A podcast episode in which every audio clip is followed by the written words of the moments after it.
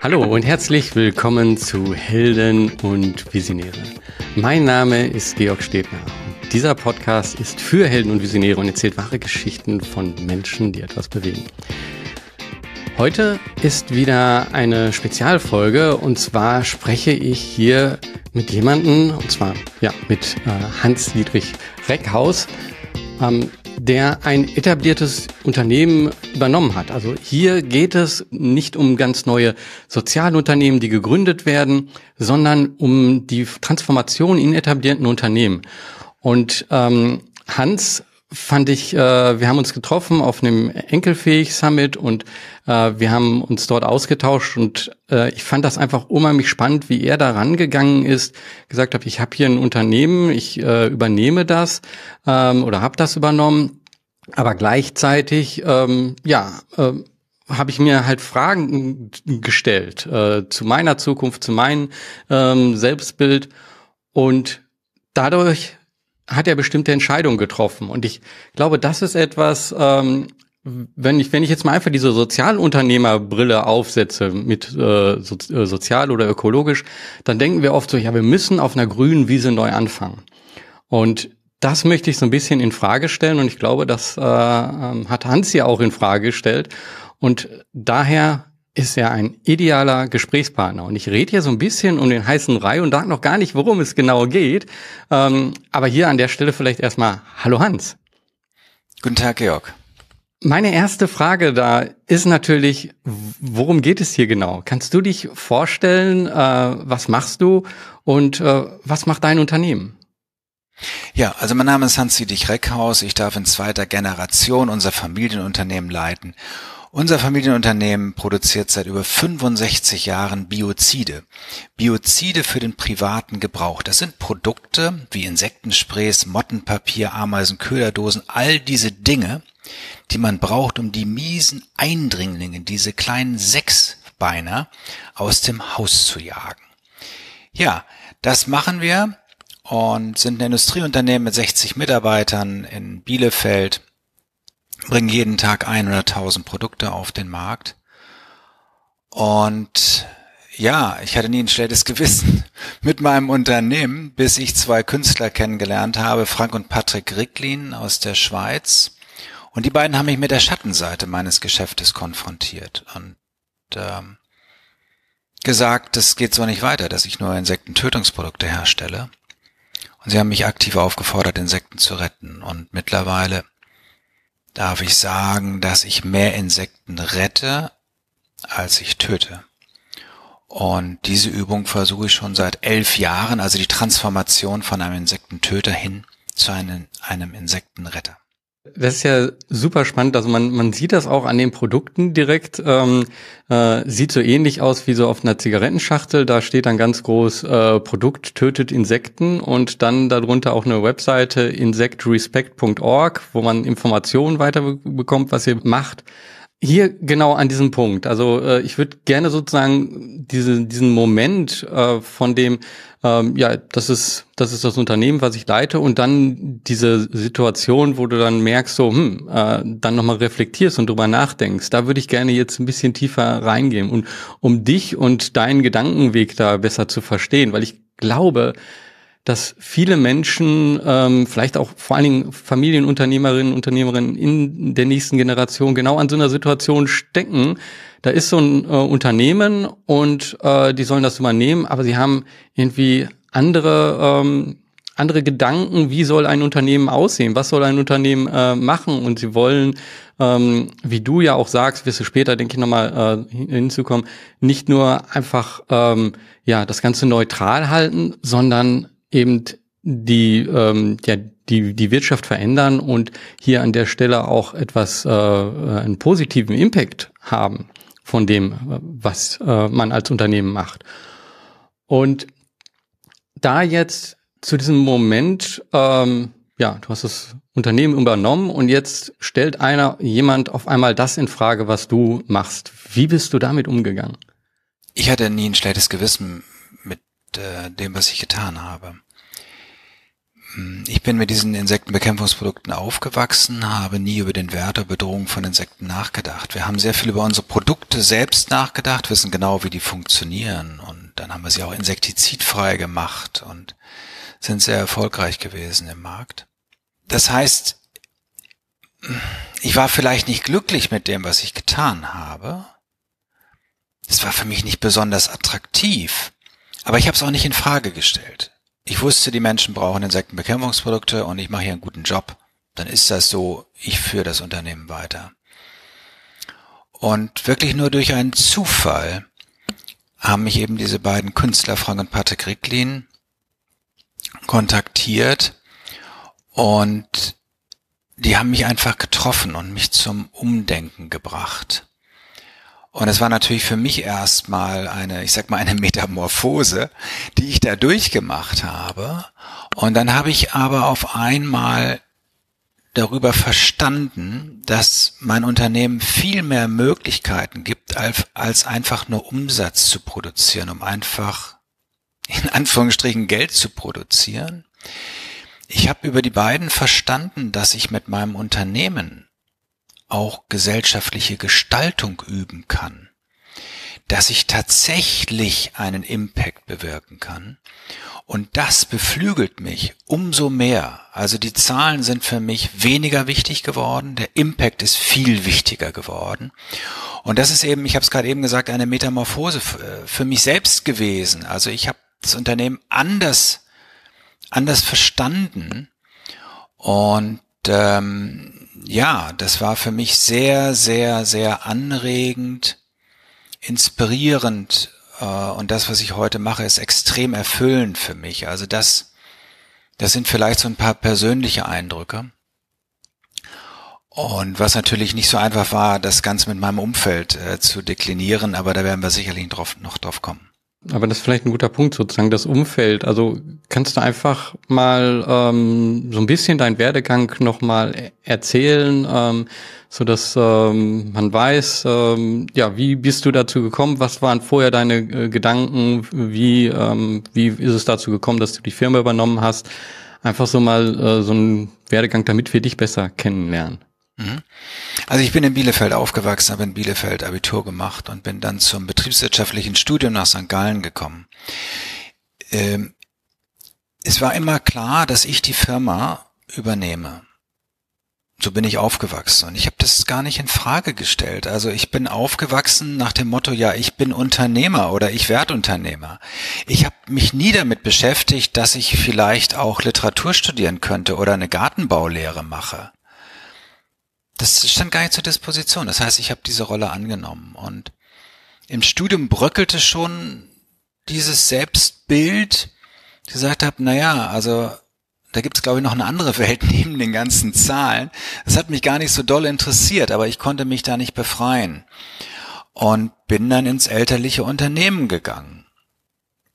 Und habe das dann auch aufgebaut, muss ja von irgendwas was leben ähm, hab mich aber nebenbei immer mit Wissenschaft äh, beschäftigt. Also ich wollte sogar an meine Alma Mater zurückgehen und, und äh, die wissenschaftliche Laufbahn einschlagen, konnte mich da aber auch nicht befreien und habe dann neben dem Geschäft äh, mich viel mit Kunst und Literatur beschäftigt. Das war so ein bisschen, ich sag mal, meine Leidenschaft, mein mein mein Ersatz. Und habe immer auch Künstler gefragt, was könnte man denn machen mit meinem Geschäft? Habt ihr nicht noch gute Ideen? Also nach dem Motto, dass ich mehr verkaufe, ne? also dass das wächst, das Geschäft. Nicht damit ich es verändere.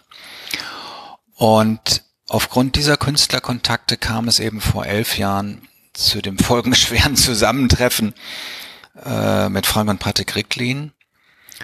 Und da habe ich einfach zugehört. Ich habe ein, ein, ein, ein großes, respektvolles Bild vor, vor Künstlern, die einfach eine andere Denkweise, eine andere, Intelligenz, eine andere Perspektive mit einbringen. Und durch diesen Dialog habe ich für mich, ich sag mal, das Ungesuchte gefunden, etwas, was für mich ganz persönlich wunderbar stimmte. Ja, und dann bin ich seit elf Jahren auf den Zug aufgesprungen der Insektenrettung und der, der großen Transformation meines Unternehmens. Das, das eine ist ja sozusagen so ein, so ein Aha-Moment zu haben und daraus zu sagen, okay, hier stimmt etwas nicht überein mehr, also hier müsste eine Änderung sein. Das andere ist das aber so in die Tat umzusetzen. Ähm, und äh, du hast ja auch gerade schon gesagt, du hast ja auch ein Umfeld. Ähm, wie, wie, ist, äh, wie ist das äh, gewesen? Also ähm, würde es natürlich auch sagen können, ist vielleicht auch ein Gedanke, der gekommen ist, kannst du gleich nochmal sagen, so, so, nee, ich mach das jetzt gar nicht mehr weiter. Äh, oder du äh, ja, fängst mit einer Veränderung an und dann ist die Frage, ja, in, in was? Also was sind die ersten Schritte? Wohin bewegt sich das Ganze? Wie kann ich das anders machen? Kannst du uns da mal so ein bisschen auf die, diese Reise nehmen? Was, was waren die ersten Schritte und wie bist du da überhaupt hingekommen? Und ja, dann ist vielleicht viel, aber ähm, wie haben dann andere darauf reagiert? Der erste Schritt war, dass ich zu den Künstlern hingegangen bin, zu Frank und Patrick Ricklin, und sie gefragt habe für eine große Kunstaktion. Eine Kunstaktion für die Vermarktung einer insektizidfreien Fliegenfalle für mich.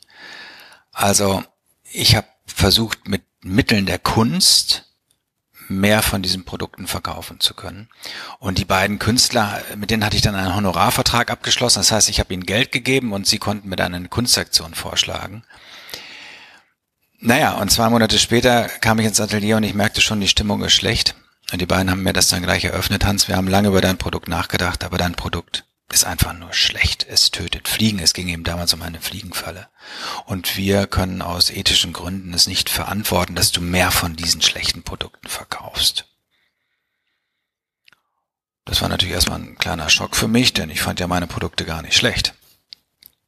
Und dann haben sie gesagt, was uns interessiert, ist das Insekten. Und hier ging es eben um eine Fliegenfalle, äh, dass Fliegen kein Bewusstsein in der Gesellschaft haben. Also alle finden Fliegen blöd.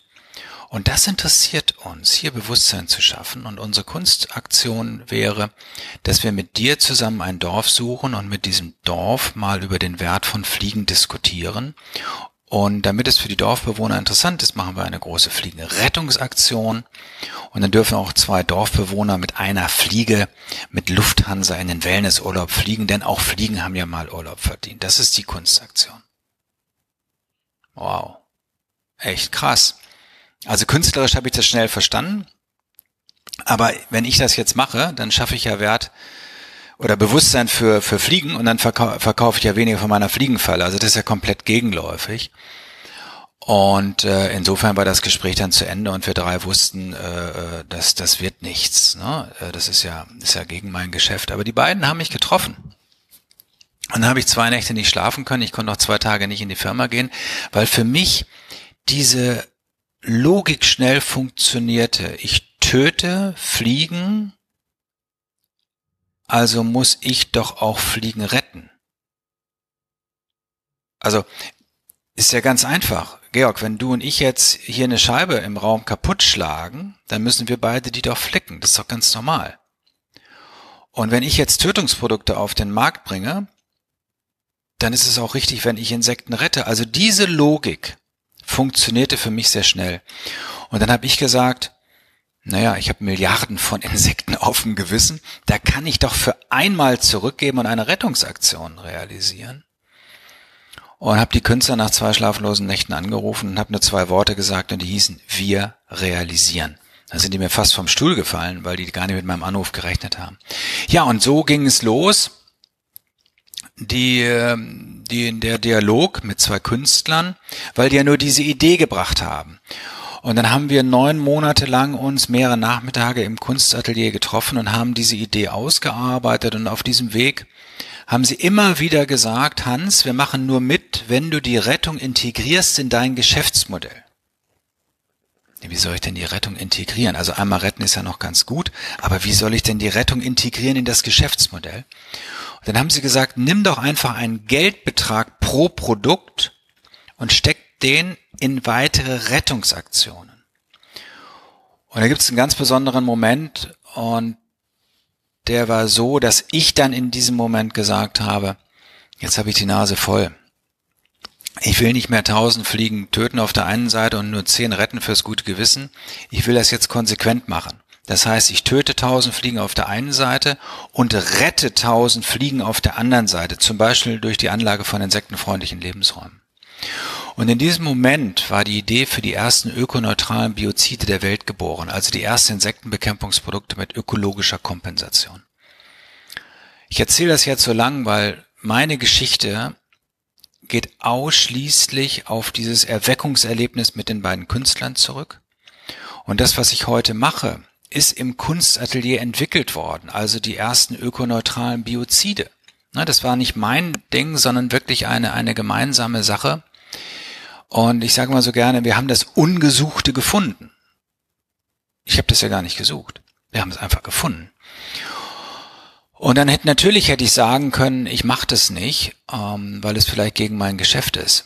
Aber mich hat diese Ethik, diese Logik nicht mehr losgelassen. Ich töte muss, also deswegen muss ich auch retten. Ich wollte gar nicht mehr anders. Ich wollte von dem Tag an nur noch retten. Und dann habe ich mich mit unserem Biologen zusammengesetzt und habe ausgerechnet, wie viele und äh, welche Insekten unsere Fliegenfalle, weil es ja um eine Fliegenfalle ging, tötet. So hatten wir die Biomasse, die dieses Produkt entzieht. Und dann haben wir uns akribisch mit zwei externen Wissenschaftlern damit beschäftigt, wie man insektenfreundliche Lebensräume anlegt und wie viel Biomasse dann da entsteht. Und wir haben tatsächlich dann eine Formel für diese ökologische Kompensation gefunden. Das heißt, es funktioniert. Und dann habe ich mir das sogar weltweit patentieren lassen. Bin ja Kaufmann, ich bin ja Ökonom. Und dann wusste ich, ich habe etwas, das hat ein Riesenpotenzial. Das ist ein Riesenpotenzial nach dem Motto, äh, ich kompensiere die Produkte und die Kunden können dann mit gutem Gewissen noch mehr kaufen. Das war die Grundlogik. Naja, wir haben dann die Fliegen gerettet mit den Künstlern. Das ging natürlich alles äh, den Bach runter, weil äh, alle gegen mich waren. Da werden wir wahrscheinlich auch noch drüber sprechen. Also alle Mitarbeiter, die Familie, selbst meine Kinder, äh, Freunde, alle haben sich äh, von mir abgewendet, weil ich ja nun verrückt war und vor, äh, vor elf Jahren war das 2012 Fliegen gerettet habe. In Bielefeld-Deppendorf. Was für ein Quatsch. Und dann haben wir tatsächlich eine Fliege mit einem Hubschrauber von Paderborn nach Bielefeld geflogen und von Bielefeld mit einer Lufthansa, äh, von Paderborn an mit einer Lufthansa-Linienmaschine nach München und dann gleich äh, zu, äh, nach Schloss Elmau, dieses Fünf-Sterne-Wellness-Hotel. Ja, ähm, aber ich war beseelt von diesem Gedanken. Und dann hat mich das Thema nicht mehr locker gelassen ähm, das Thema, worum geht's hier eigentlich? Sind Insekten wertvoll oder sind die wertlos? Und wie geht's denn den Insekten? Haben wir mehr Insekten oder haben wir weniger Insekten? Und ich habe dann mich da auch akribisch mit beschäftigt. Zwei Jahre habe ich mich 50 Prozent meiner Zeit zurückgezogen, habe dann ein Buch geschrieben, das heißt, warum jede Fliege zählt, über den Wert und Bedrohung von Insekten. Und es ist wahnsinnig, wie wichtig Insekten sind und es ist wahnsinnig, ähm, wie bedroht Insekten sind. Also wir leben im Zeitalter des Insektensterbens. Und dann wusste ich, dass die Kompensation nur das aller, allerletzte Mittel ist. Vielmehr müssen wir die Insektenbekämpfung reduzieren. Also es, es gibt keine, keine Überlegung, wie man den Markt für Insektenbekämpfungsprodukte erhöhen könnte. Es gibt keine Legitimation dafür. Das ist völliger Quatsch, diesen Markt zu erhöhen. Das heißt, wir müssen annehmen, akzeptieren als Unternehmen, dass wir in einer Branche sind, die ausgedient hat. Das ist vorbei, das ist vorbei, das muss runtergehen. Und dann habe ich mich, ich sag mal, als Robin Hood äh, aufgeführt. Ähm, hab, du hast es schon ganz kurz angesprochen, ich habe Warnhinweise auf meinen Produkten, ne, tötet wertvolle, äh, wertvolle Insekten. Ich sensibilisiere. Auf jedem Produkt sind ganz viele Präventionstipps, damit wir lernen, die Insekten draußen zu lassen, damit sie nicht mehr ins Haus kommen, damit man eben nicht mehr Insekten bekämpfen muss. Und ich drehe, ich drehe an der Logik dieses Marktes und ich kämpfe für ein neues Bewusstsein im Umgang mit Insekten. Das heißt, kaufe weniger und wenn überhaupt dann insektizidfrei und mit meiner ökologischen Kompensation. Das heißt, für mich kann es ökonomisch aufgehen. Für alle anderen, die nicht bei mir, die nicht bei mir mitmachen, für die geht das nicht auf. Das ist so ein bisschen die ökonomische Logik dahinter. Ähm, ja, das ist so der Werdegang. Du hast danach gefragt. Ich habe es ein bisschen länger ausgeführt, weil die Geschichte ja ganz schön komplex ist. Und ähm, so läuft das heute. Es sind super wichtige äh, und super interessante Punkte dabei.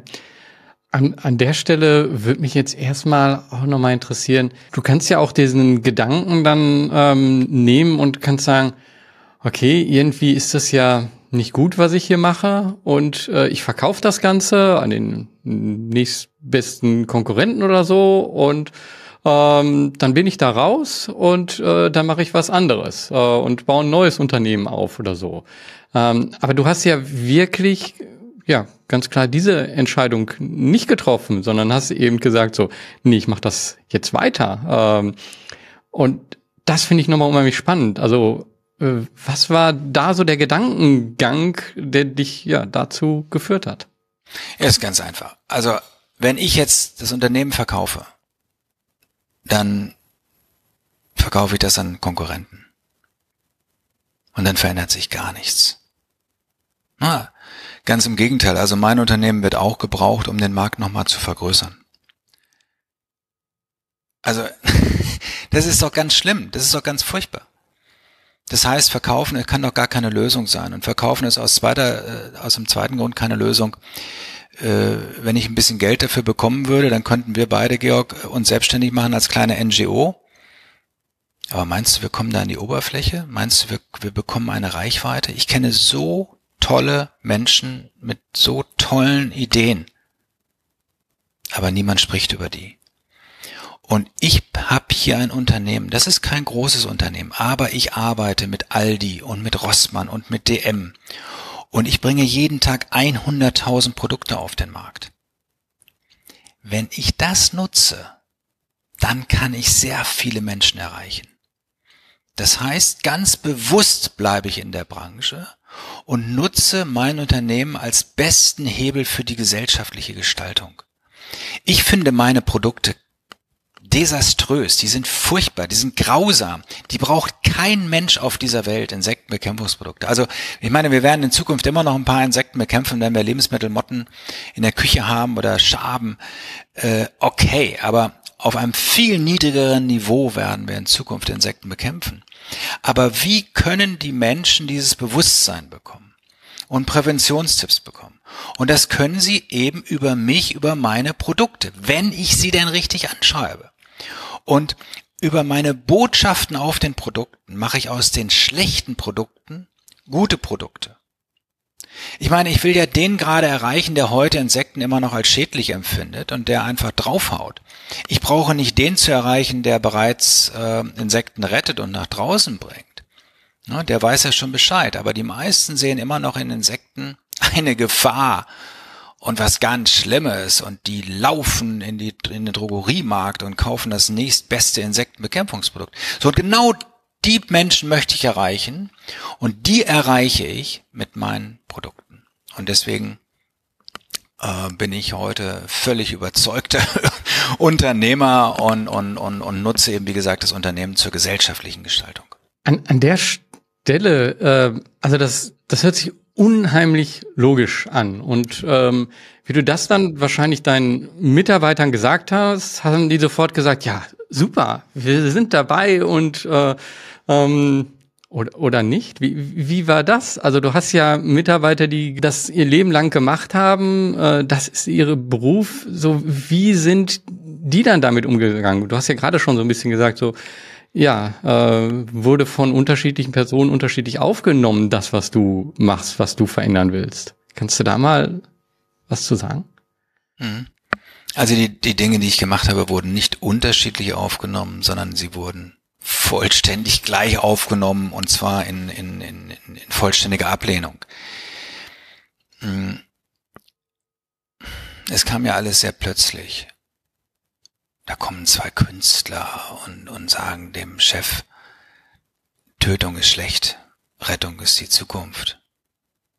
Puh, das, ich habe es ja vorhin schon gesagt, ich musste eine, eine, Metamorphose durchmachen. Ich konnte die ziemlich schnell durchmachen. Ähm, und ich habe dann, wir haben ja mit den Künstlern Fliegen gerettet in Bielefeld-Deppendorf vor elf Jahren und vor Fliegen retten in Deppendorf habe ich mehrfach mit allen Mitarbeitern gesprochen. Ich habe hier auch Biologen sprechen lassen, ich habe die Künstler sprechen lassen, weil ich versucht habe, die Mitarbeiter mitzunehmen auf die Reise. Aber es hat nicht geklappt. Es hat, äh, Es hat nicht geklappt. Ähm, ja, was soll ich sagen? Also alle, alle waren gegen mich. Ähm, das ist hier ein klassisches Familienunternehmen. Da begrüßt man sich nett, herzlich morgens. Äh, da wird dem Chef Kaffee gekocht. Das alles blieb aus. Ne? Ich wurde sogar im eigenen Unternehmen geschnitten, weil die Mitarbeiter natürlich Angst hatten, dass sie ihren Arbeitsplatz verlieren. Ich hatte zwei leitende Mitarbeiter, die haben beide frist, die haben sofort gekündigt. Ja, also was soll ich sagen? Ich hätte gerne die Mitarbeiter mitgenommen, aber es ist mir nicht gelungen. Und es hat Jahre gebraucht, Jahre gebraucht, bis die und bis die Mitarbeiter nicht nur den Weg als sinnvoll empfunden haben, sondern dass sie gesehen haben, es könnte auch klappen, dass wir davon ökonomisch leben. Aber wie gesagt, es hat Jahre äh, gebraucht. Wir werden da vielleicht später noch drauf kommen. Ähm, ja, so war's.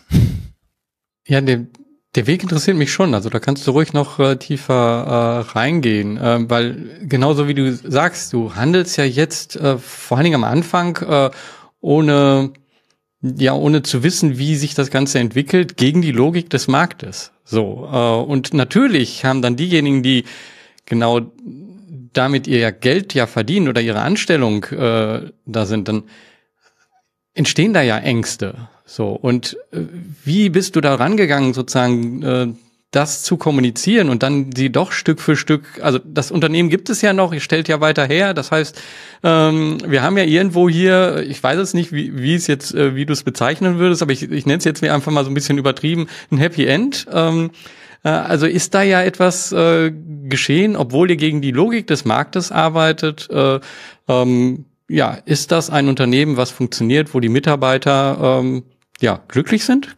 Kannst du da vielleicht mal drauf eingehen? Es war für die und die, die Mitarbeitenden ein langer Weg.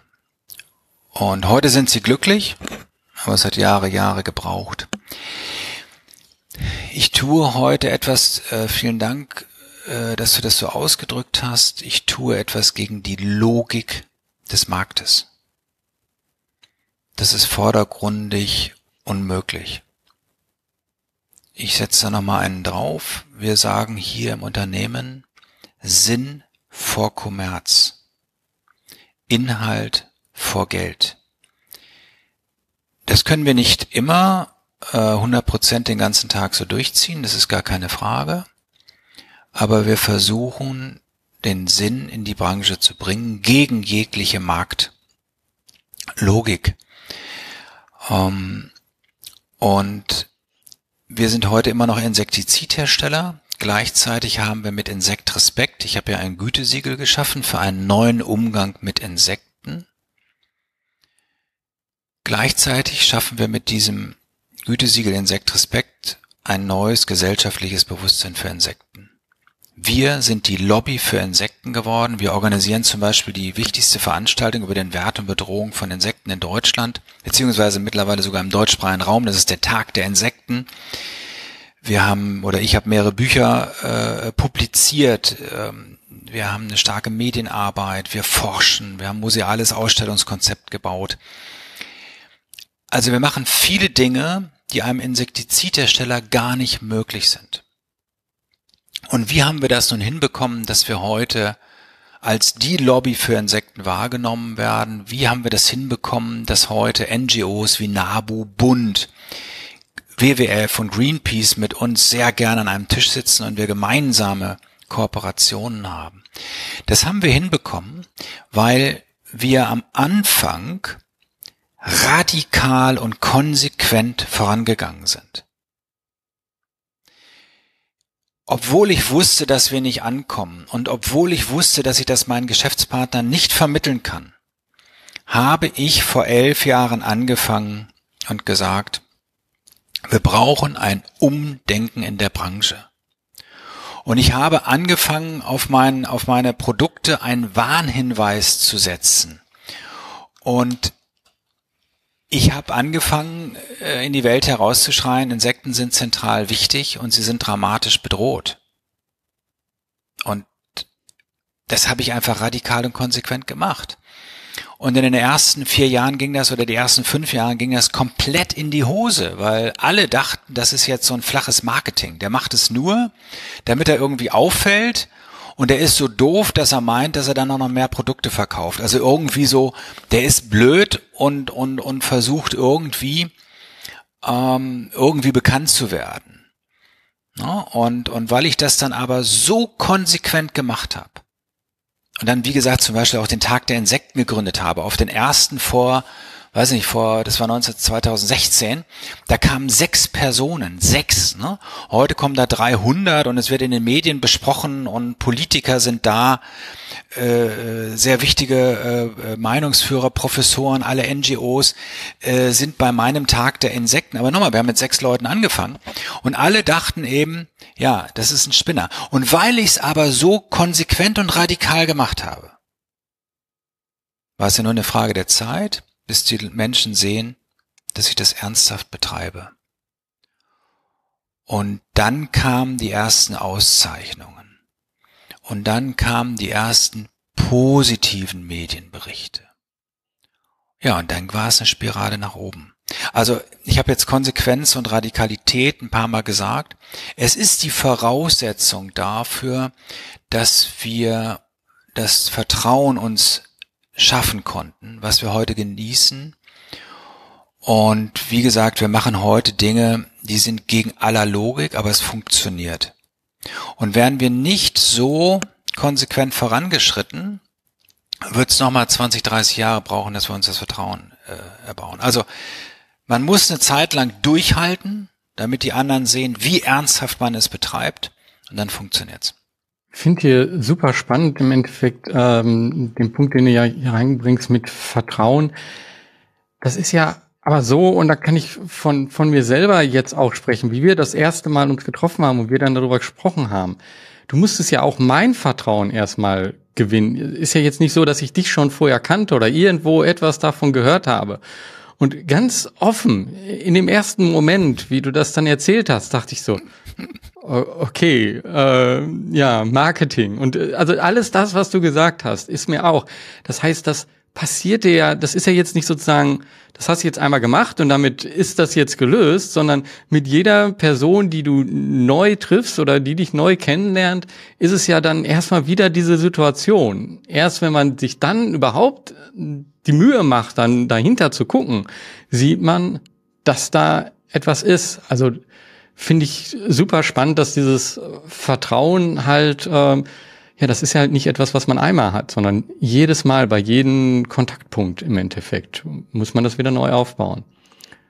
Ähm, wie, wie empfindest du das? Wie, wie, gehst, wie gehst du damit um? Äh, also ich kann ja sagen, wie du jetzt beim ersten Mal ähm, da auf äh, uns, wir standen einer Gruppe, äh, zugegangen ist. Aber vielleicht erzählst du das einfach. Wie, wie gehst du damit um? Weil du das ja wahrscheinlich auch weißt und spürst. Ach, da, da, da denke ich gar nicht groß drüber nach, äh, dass ich jetzt mein Vertrauen ähm, da äh, erbauen muss. Das musste ich in den ersten Jahren auf jeden Fall. Heute wissen wir, dass wir im Zeitalter des Insektensterbens leben. Da haben wir übrigens auch ein bisschen dran schuld als Reckhaus und mit unserem Gütesiegel Insekt Respekt, was wir alles geschaffen haben. Wir haben ja über 1000 Medienberichte, wir haben über 35 nationale und internationale Auszeichnungen bekommen. Also wir haben das Thema Wert von Insekten, Bedrohung von Insekten, das haben wir ja auch geschoben und wir haben heute in der Gesellschaft ein anderes Bewusstsein für Insekten. Und ich will doch ganz kurz auf Insekten eingehen, damit, damit wir das nicht vergessen. Der bekannteste Insektenforscher der Welt, Edward Wilson, der sagt, ohne Insekten überleben wir Menschen nur wenige Monate. Das ist kaum jemandem bewusst. 90 Prozent der Pflanzen brauchen die Bestäubung von Insekten. Ganz viele Tiere brauchen die Insekten zur Nahrung. Beispiel die Singvögel, die wir hier sehen, ich sag mal 90 Prozent der Singvögel, die wir um uns herum sehen, ist die Hauptnahrung Insekten. Das heißt, ohne Insekten gibt es keine Vögel. Ohne Insekten gibt es keine Pflanzen und keine Vögel, also die Welt würde zusammenbrechen. Und das verstehen immer mehr Menschen. Und gleichzeitig wissen wir, dass wir im Zeitalter des Insektensterbens leben. Wir haben in den letzten 30 bis 50 Jahren bis zu 80 Prozent der Insekten in der Biomasse verloren. Rund 40 Prozent aller Insektenarten sind in Deutschland im Bestand gefährdet. Es ist eine ziemlich dramatische Situation, die wir vor zehn Jahren nicht wahrgenommen haben. Da musste ich sehr, sehr viel reden, um die Menschen davon zu überzeugen, äh, warum ich das tue, was ich tue. Heute fällt es mir natürlich einfacher, ne, weil die Menschen mehr Bewusstsein haben. Aber dann kommt gleich dieser Punkt, ja, Herr Reckhaus, Insekten sind wichtig, Sie sind Insektizidhersteller, dann müssen Sie doch einen Laden verkaufen. Sie müssen doch aufhören. Sie müssen doch irgendwo sagen, dann mache ich das nicht mehr. Das ist mehr das, worüber ich heute rede. Und dann sage ich eben, nein, ganz im Gegenteil. Ich nutze mein Unternehmen, um Bewusstsein zu schaffen. Und äh, ja, also das, das ist eigentlich der Punkt, über den ich heute äh, mehr reden muss. Äh, nicht mehr, warum ein Insektenbekämpfungsmittelhersteller Insekten rettet.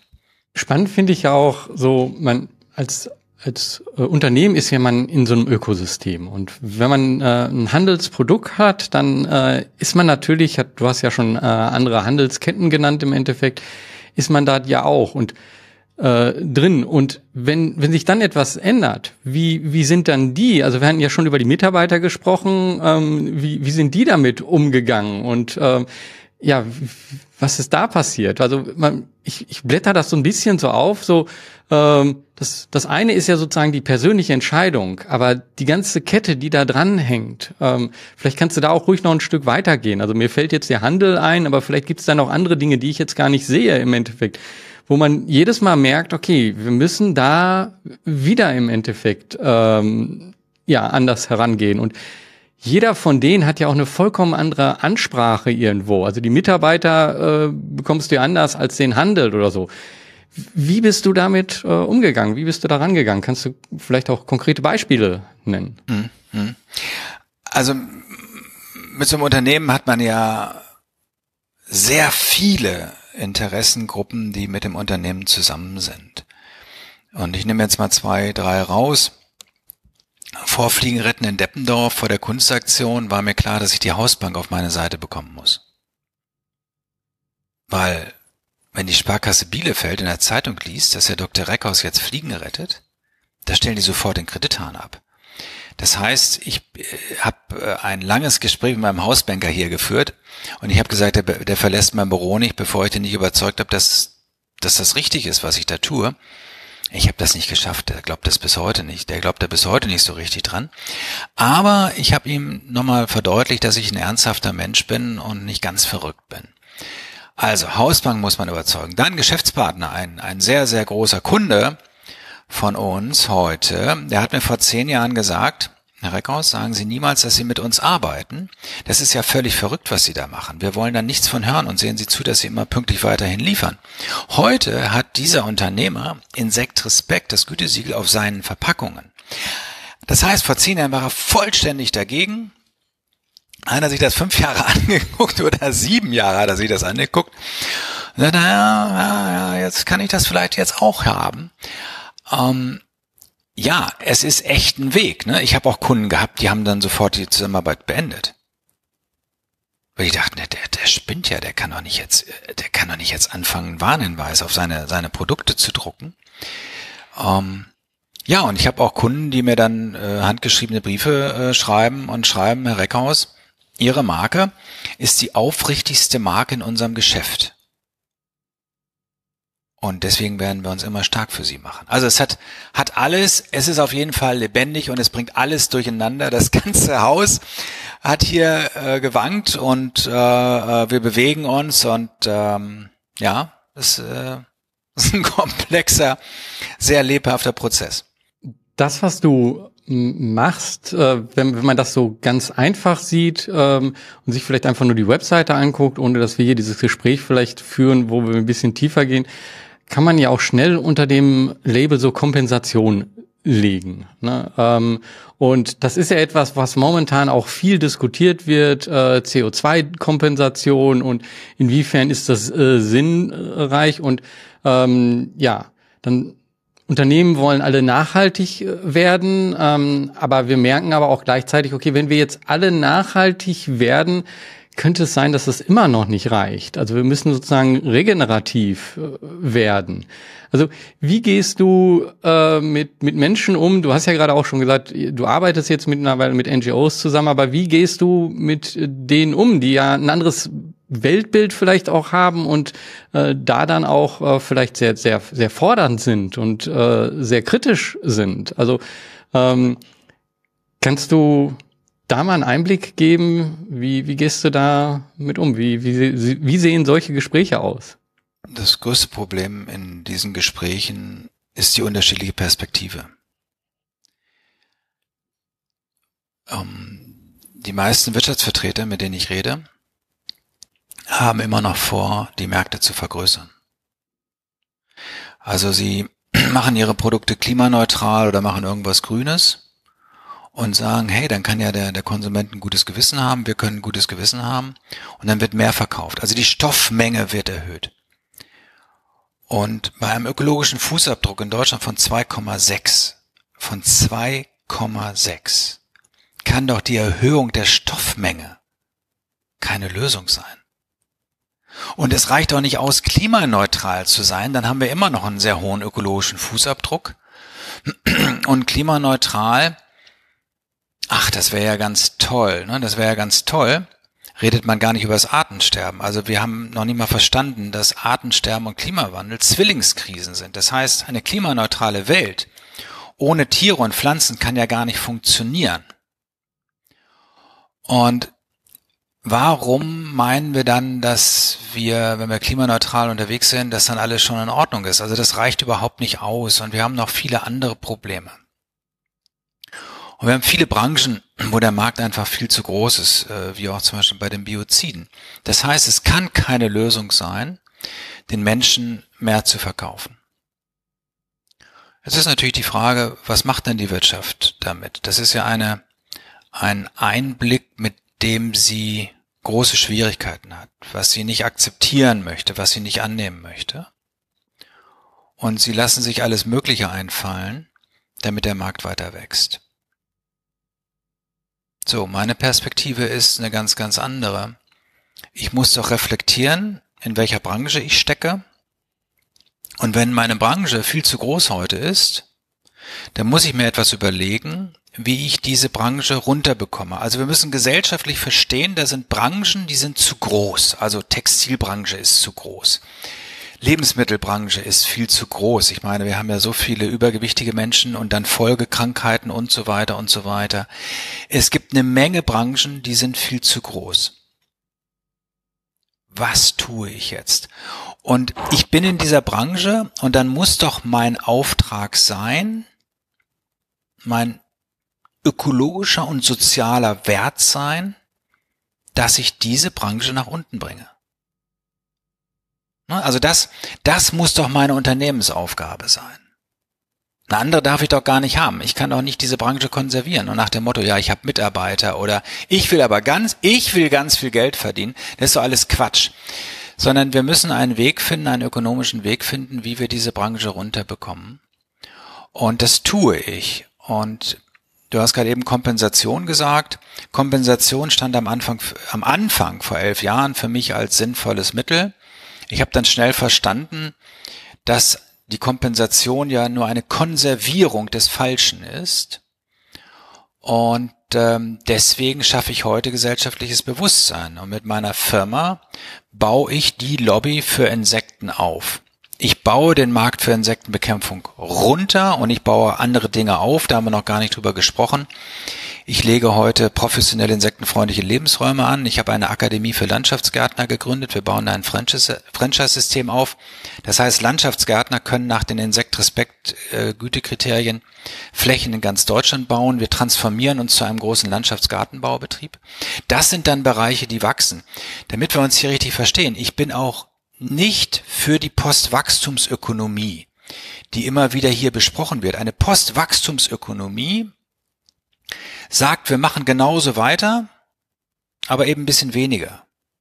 Das ist für den Konsumenten, für den Verbraucher äh, nicht interessant und für den Unternehmer erst recht nicht. Das ist nicht attraktiv, das sind nicht Modelle, die ansprechen, sondern Modelle, die ansprechen sind, dass wir uns sagen, hey, bei einem ökologischen Fußabdruck von 2,6, da haben wir so viel zu tun, da brauchen wir so viele Ressourcen, so viele Menschen, damit wir diese Welt umbauen, sozial und ökologisch umbauen.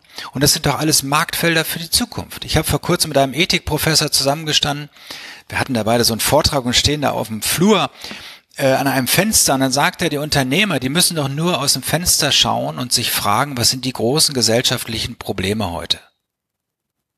Das sind die Marktfelder von morgen. Und ich mache zwei Dinge. Das eine ist, ich bringe den Markt nach unten für die Insektenbekämpfungsprodukte, sage den Leuten, kauft weniger und wenn überhaupt dann insektizidfrei und mit ökologischer Kompensation. Die Kompensation gibt es nur bei mir. Wenn die Menschen Bewusstsein für Insekten haben, werden sie meine Produkte kaufen. Das heißt, für mich geht diese Logik auf, für meine Konkurrenten nicht, die unverantwortlich weiter äh, so tun, als ob nichts wäre. Die gehen ein, ich werde wahrscheinlich wachsen, das ist das eine. Das heißt, es geht. Und das andere ist, dass ich also, äh, ich sag mal, verdammt sinnvolle Geschäftsfelder aufbaue mit insektenfreundlichen Lebensräumen, die ich übrigens nur als Mitmachbaustelle anbiete, um auch hier den sozialen Aspekt der Nachhaltigkeit zu integrieren. Deswegen reden wir auch immer so gerne von nachhaltigen insektenfreundlichen Lebensräumen. Jetzt habe ich das so lange ausgeführt, aber auch hier ist es ja komplex, was ich tue. Und ich möchte damit nur ein Beispiel geben. Diese Postwachstumsökonomie-Diskussion, das ist die falsche. Es konserviert das Bestehende. Wir müssen frei sein, sinnvolle neue Dinge groß zu machen. Und wenn ich mich transformiere in einen Landschaftsgartenbaubetrieb, dann wachse ich damit und ich baue diesen Markt aus. Ne? Also das müssen wir zulassen. Das Einzige, was uns fehlt in Deutschland, das ist ein Wertekompass für Unternehmer. Dass die Unternehmer ernsthaft reflektieren, was sie tun und dass sie ihr Unternehmen als Mittel zum Zweck verstehen. Die Ökonomie ist heute oftmals der Zweck. Wir springen alle Geld und Konsum hinterher und wir haben vergessen, dass die Ökonomie nur Mittel zum Zweck ist. Und der Zweck ist ein besseres Leben, ein ökologisch und sozial besseres Leben. Und die Unternehmen sollen das ermöglichen. Sie sind Ermöglicher. Und darin muss die Zukunft des Unternehmertums stecken. Ähm, jetzt habe ich da gleich so viele Fragen gleichzeitig. Ich versuche mal äh, so bei dem, äh, erstmal bei so, so einem ganz simplen anzufangen. Ähm, was wir ja so alles so ein bisschen gerade rausgelassen haben, ist ja dann auch wirklich der Kern des Unternehmens, nämlich Verkaufszahlen, Bilanzen. So, also das ist ja grundsätzlich erstmal von einem äh, von einem Gerüst Unternehmen ja in unserer Wirtschaft so die Kennzahlen. Wie hat sich das denn entwickelt? Weil das hört sich ja jetzt alles, oh, ich habe das transformiert und ist alles so. Und ähm, dann denkt man, ja, super, toll. Ähm, aber ich kann mir vorstellen, dass da eben auch Schwierigkeiten waren und dass dann im Endeffekt ja auch anders gerechnet werden musste. Also äh, ich würde jetzt gerne mal so ähm, allgemein, also ganz konkret die Bilanzen und von dort ausgehen dann vielleicht nochmal auch so zu dem, was du gesagt hast. Ökonomie ist Mittel zum Zweck. Also ähm, müssen wir dann vielleicht auch bestimmte Dinge anders denken? Was ist dein Gedanke da? Aber vielleicht erstmal wirklich dieser Grundgedanke, das Unternehmen selber, Bilanz, Verkaufszahlen. Ähm, wie war das? Ja, also meine Zahlen sind in den letzten Jahren 30 Prozent gesunken. Das heißt, ich mache 30 Prozent weniger Umsatz und 80 Prozent Rendite weniger.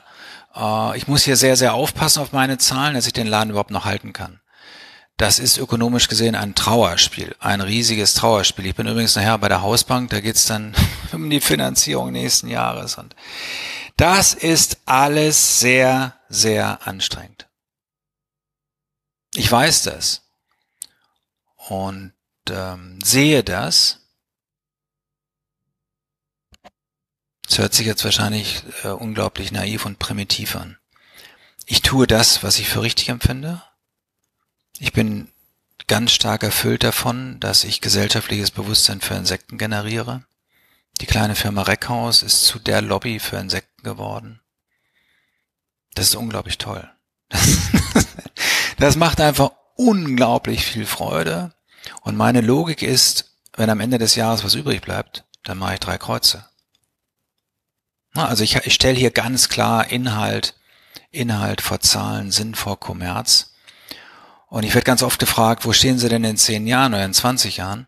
Und dann sage ich immer, wenn ich die nächsten 10, 20 Jahre durchhalte, einfach nur durchhalte und wenn ich auch 50 Prozent weniger Mitarbeiter habe, aber wenn die Firma hier durchhält mit dem, was sie tut, dann sage ich vielen Dank an das Leben. Also was ich allein in den letzten zehn Jahren erleben durfte, welche Personen ich kennengelernt habe, was ich sehen durfte, was ich erfahren durfte. Und ich meine auch solche Gespräche wie mit dir, Georg. Das ist doch wunderbar, das macht so viel Freude. Da sage ich super. Danke, dass mir das Unternehmen das ermöglicht hat. Und auch meinen Mitarbeiter. Meine Mitarbeiter sind ja heute total happy äh, mit ihren Arbeitsplätzen. So, also das ist die harte Realität. Das andere ist, dass wir seit Corona hat uns ein bisschen nach hinten geworfen, muss ich sagen. Wir haben zwei Jahre so ein bisschen Pause gehabt.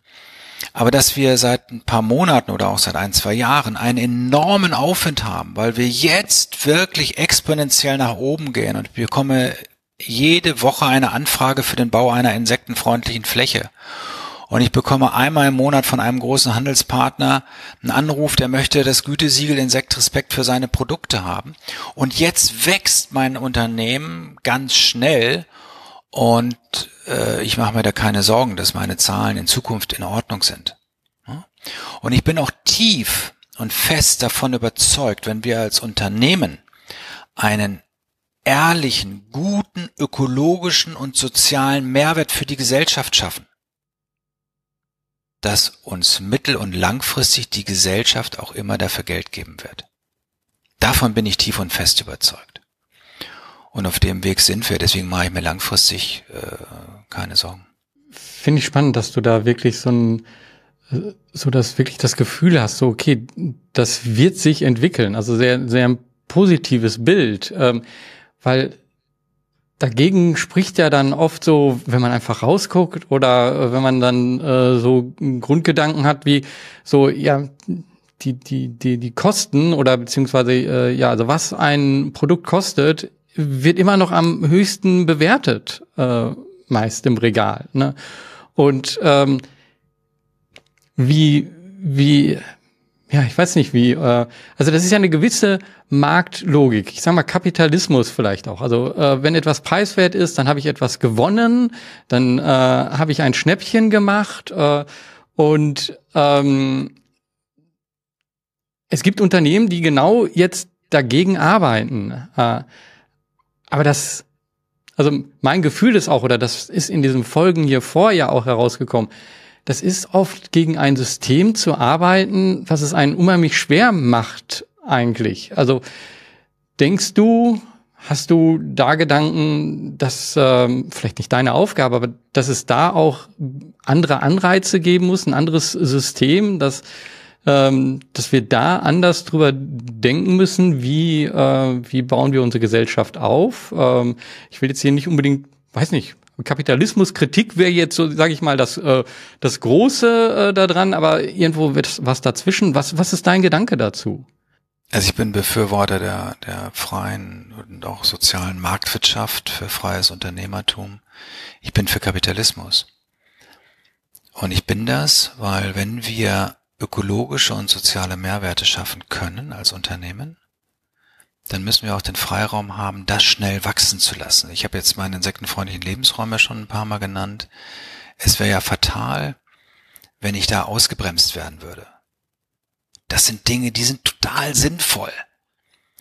Und da muss ich wachsen können. Und wachsen bedeutet, ich brauche Geld, um es zu investieren. Das heißt, ich muss Geld verdienen. Also das System halte ich für richtig. Das einzige Problem sind die Werte der Akteure da drin. Und da gilt der, der, der Kulturmaßstab, wie Harald Welzer so schön sagt, der Kulturmaßstab Geld und Konsum. Und die Unternehmer haben nur das Dollarzeichen in den Augen, sie wollen nur schnell möglichst viele Produkte verkaufen. Das habe ich gesagt, Ökonomie ist zum Zweck geworden. Der Zweck ist Unternehmenswachstum. Der Zweck ist nicht etwas Sinnvolles zu tun. Wir brauchen ein neues Werteverständnis. Ich sage immer gerne, äh, wir brauchen einen Wertepass für Unternehmer und für Manager. Wir haben für so vieles äh, Prüfungen, die wir ablegen müssen in Deutschland, aber wir haben keine Prüfung, die ein Unternehmer äh, bestehen muss. Unternehmer können alles Mögliche auf den Markt werfen und dann machen sie mit perfider Werbung, verführen sie uns dann zu Bedürfnissen, von denen wir gestern gar nicht wussten, dass wir sie irgendwann mal haben können. Beispiel Mineralwasser, das bringt mich immer total auf die Palme. Es gibt ja tatsächlich immer noch Produzenten, die Mineralwasser auf den Markt bringen. Hab ich, ich, ich sehe da keine Legitimation. Das Wasser aus dem Wasserhahn hat genau die gleiche Qualität. Also wie kann ich den Konsumenten dazu verführen, dass er Geld ausgibt für Wasser abgepumpt in schweren Glasflaschen oder in, in, in schlechten Plastikflaschen und, und, und die dann noch entsorgt werden müssen und alles Mögliche. Wie kann ich da abends in den Spiegel gucken? Ist mir nicht bewusst, ist mir nicht klar. Also, worauf ich sage, äh, zusammenfassend, wir haben das richtige System, wir haben bloß äh, die falschen Werte von den Akteuren. Äh, das ist das Riesenthema. Ja. Das ist ja mittlerweile aber auch so komplex geworden, weil wir haben ja mittlerweile nicht eine lokale Wirtschaft, sondern eine globale Wirtschaft. Und ja, wie, wie gehst du damit um, dass, äh, äh, dass du halt ein, ein Teil dort machst? Ist das dann einfach, ja, du machst den Teil oder fragst du dich auch so, ja, wie, wie können wir global etwas äh, ändern? Also du bist ja mittlerweile gewachsen mit Respect, äh, ähm, äh, Insect Respect, äh, bist du ja gewachsen sozusagen äh, auch in den ganz, ganzen deutschsprachigen Raum, aber Gibt's da Gedanken, da auch zu sagen, so, okay, das, das muss noch weiter wachsen äh, und äh, ein Teil des globalen Marktes werden? Ja, sehr gerne. Also das, was ich tue, habe ich mir in der ganzen Welt rechtlich schützen lassen. Also Insektrespekt ist äh, in Asien, in ganz Europa und in den USA eingetragen, weil das ja ein neues Verständnis im Umgang mit Insekten ist. Und das ist ein Thema, was global noch in den Babyschuhen steckt, in den Kinderschuhen steckt. Da haben wir extrem viel Potenzial. Auch hier, also ökonomisch wäre das langfristig alles eine, eine ganz prima Sache. Ja, wir haben da sehr viel vor. Aber bei dieser Diskussion kommt auch schnell die Relevanzfrage. Ich kehre das jetzt mal um von der Perspektive nach dem Motto, wie relevant ist mein Tun lokal, wenn denn global äh, alle ganz anders unterwegs sind und die Umwelt noch viel, viel mehr stressen. Also was kann da mein Beitrag sein? Und diese Relevanzdebatte, die führt uns leider in den falschen Weg, weil das dann schnell klar wird, ja, ich als Kleinunternehmer ne, mit meinen 50 Mitarbeitern, äh, was kann ich schon hier bewirken? Das fängt ja schon national an ne, und global erst recht. Und das gilt ja auch für viele Privatpersonen. Also wenn man sich klar macht, was in der Welt los ist, dann wird man ganz schnell ganz klein und sagt, der bringt ja auch nichts, ne, wenn ich jetzt dies oder jenes mache. Und das, was ich tue, das mache ich aus dem Prinzip her. Ich habe mich nie gefragt, wie relevant mein Tun ist. Ich habe mich nie gefragt, wie groß wird mal Insektrespekt, wie global kann ich denken, sondern mir geht es hier um das Prinzip, ich weiß, Insekten sind wichtig und sie sind dramatisch bedroht. Also muss ich hier ein Zeichen setzen und ganz anders mit meinen Produkten umgehen. Und von heute auf morgen die Werbung vollständig einstellen und von heute auf morgen ein völlig neues Narrativ dem Markt präsentieren. Ich habe mich damals auch nicht gefragt, ob das jetzt ökonomisch Sinn macht. Das machte ja ökonomisch gar keinen Sinn. Ne? Bis heute sind meine Zahlen im Keller. Ähm, es muss uns um Prinzipien gehen und da müssen wir auch Prinzipien fester werden. Ne? Ähm, das muss das Thema sein. Und wenn ich an lokal und regional und global denke, dann müssen wir uns auch fragen, in welcher Welt wollen wir leben? Das wird ja gar nicht diskutiert. Wir machen hier heute einfach weiter und wir nehmen das an, was uns die großen Unternehmen über Werbung präsentieren und selbst die Politik übernimmt den Kulturmaßstab Geld und Konsum. Ne? Und äh, das, äh, da müssen wir einfach mehr darüber reden, wie wollen wir miteinander leben, wie sieht unsere Welt heute aus und in welcher Welt wollen wir in Zukunft leben. Und die Wirtschaft ist heute das allergrößte Übel. Und genauso kann aber die Wirtschaft für den, als Wegbereiter für ein neues Miteinander, ökologisch und sozial basiert, der beste Beschleuniger sein. Das die stärkste Kraft aufbauen und das muss die neue, das neue Wirtschaften sein. Wenn jetzt das alte Format dieses Podcasts hier wäre, dann würde ich jetzt eigentlich mir nochmal richtig Zeit nehmen und äh, so hineinzugucken, okay, was ist denn eigentlich das Businessmodell von äh, Respect äh, Insect und äh, wie wird das aufgebaut, wie ähm, ich denke, diese Zeit haben wir jetzt nicht mehr und die nehmen wir uns äh, jetzt vielleicht auch nicht mehr, aber trotzdem wäre es vielleicht ganz gut, wenn du da ähm, einen kurzen Impuls nochmal gibt, so äh, zum Abschluss, äh, wenn du magst und ja, dann, ähm, dann schauen wir vielleicht nochmal, ähm, auch wenn du das gerade schon so ein bisschen angesprochen hast, aber wir schauen nochmal zum äh, Abschluss in die Zukunft. Aber erstmal, magst du da nochmal kurz was zu sagen, was das Businessmodell eigentlich dann hinter äh, Respect, Respect Insect ist?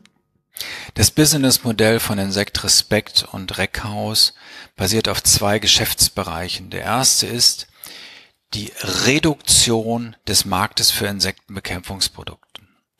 Und für die Reduktion habe ich ein Gütesiegel geschaffen, das heißt Insekt Respekt. Und das Gütesiegel gebe ich an Dritte, an meine Konkurrenten oder an große Handelskonzerne für ihr Private Label Business. Das heißt, die informieren mich darüber, welche Produkte sie verkaufen. Ich errechne den ökologischen Schaden und lege insektenfreundliche Lebensräume an. Und ich schaffe aber auch ganz viel Bewusstsein mit vielen Texten auf den Verpackungen, mit Internetseiten, mit Publikationen. Ne? Und das ist jetzt hier die Marke Rubin von Rossmann, äh, die Eigenmarke Rubin und die ist zum Beispiel mit dem Insektrespekt Gütesiegel ausgestattet und da lebe ich vom Lizenzentgelt. Also jedes Produkt, was dieses Siegel trägt, hat eben viele Informationen über Insekten, Kompensation und so weiter und so weiter und ich lasse mir das über Lizenzbeiträge bezahlen. Das ist ein Geschäftsmodell und je mehr mitmachen, desto mehr Einnahmen habe ich. Und das Zweite ist, und das habe ich gar nicht gesucht, das kam einfach, äh, das kam einfach auf dem Weg und da kann ich nur jeden motivieren, wenn er tolle Ideen hat, einfach loszugehen, weil auf dem Weg trifft man Leute, die man sonst eben nicht getroffen hätte. Und bei uns ist es, dass wir heute professionell insektenfreundliche Lebensräume anlegen für Dritte, die mit Insektenbekämpfungsprodukte gar nichts zu tun haben und wir eine Akademie aufgebaut haben für Landschaftsgärtner. Das heißt, wir schulen Landschaftsgärtner, die dann im ganzen deutschsprachigen Raum insektenfreundliche Lebensräume anlegen, die wir dann als Reckhaus mit dem Insektrespekt Gütesiegel zertifizieren. Und auch hier leben wir vom Lizenzentgelt. Also da sieht man im Endeffekt, ähm, in gewisser Weise hast du damit ja doch auch ein neues Unternehmen geschaffen, ähm, neben den anderen. Und der, der ähm, Anschub, die, die Möglichkeit hast du mit dem Alten auch gehabt, ohne jetzt im Endeffekt zu sagen, so, ja, ich höre das eine auf und äh, ähm, starte was Neues, sondern äh, ein super spannender Übergang. Und das fand ich hier super spannend zu sehen. Ähm, Du hast gerade schon so gesagt, du schaust nicht in die Zukunft. Ich stelle diese Frage aber trotzdem äh, nochmal. Also ähm, wie sieht so eine gute Zukunft für dich aus? Fasse ich es einfach mal so ein bisschen weiter, gehe gar nicht so auf das Unternehmen äh, ein. Wie sieht eine gute Zukunft für dich aus, in der du Teil bist? Gut, also ähm, bezüglich des Wirtschaftens äh, sieht eine gute Zukunft so aus, dass wir möglichst einen ökologischen Fußabdruck von weniger als eins bekommen, dass wir als Wirtschaft, als Gesellschaft verstehen, dass wir anders leben müssen. Wir müssen Geld und Konsum entsagen. Der neue Kulturmaßstab muss Empathie und Nachhaltigkeit sein. So würde meine Welt aussehen. Das heißt weniger Material, anderes Material und viel mehr ein soziales Miteinander. Ich sehe eine entfremdete Gesellschaft, die durch Digitalisierung und auch Globalisierung entfremdet ist. So würde ich mir das gesellschaftlich und auch wirtschaftlich vorstellen. Und was die Insekten anbelangt, da sehe ich eine Welt, wo wir gar keine Insekten mehr töten. Also genauso wie wir es gelernt haben, den Wasserhahn nicht laufen zu lassen, ne, weil Wasser ein kostbares Gut ist, so müssen wir auch lernen, dass es selbstverständlich ist, dass wir keine Insekten mehr töten.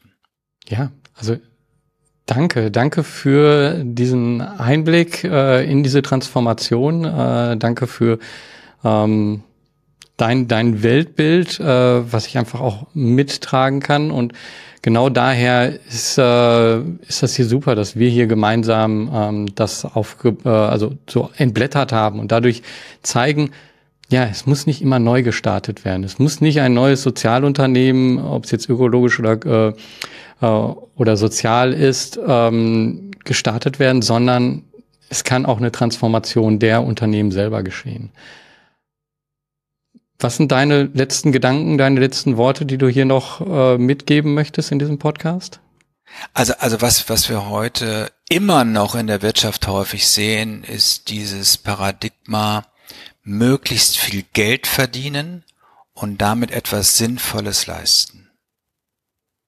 Also egal, ob das jetzt unnötige Textilien sind, unnötige Möbel, Tische, Vorhänge, alles Mögliche. Und mit dem Geld gründe ich dann eine Stiftung. Und dann mache ich dort etwas sozial Sinnvolles. Das ist heute immer noch zu einem großen Teil das Paradigma. Möglichst viel Geld verdienen und damit etwas Sinnvolles leisten.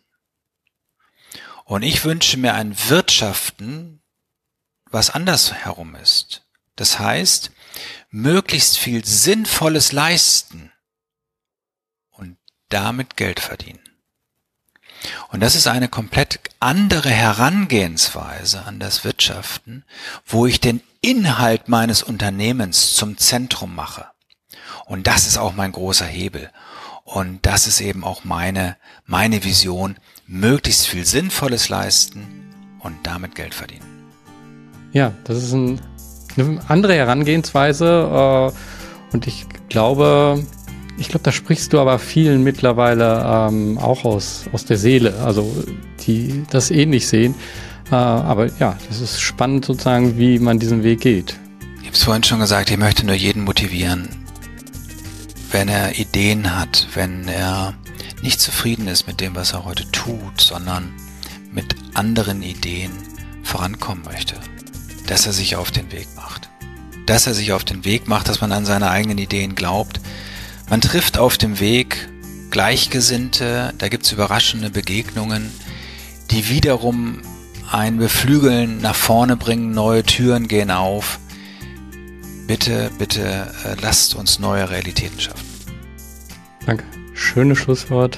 Danke, Hans, für diesen Einblick. Danke für deine Zeit. Georg, vielen Dank für die Einladung und für das Gespräch.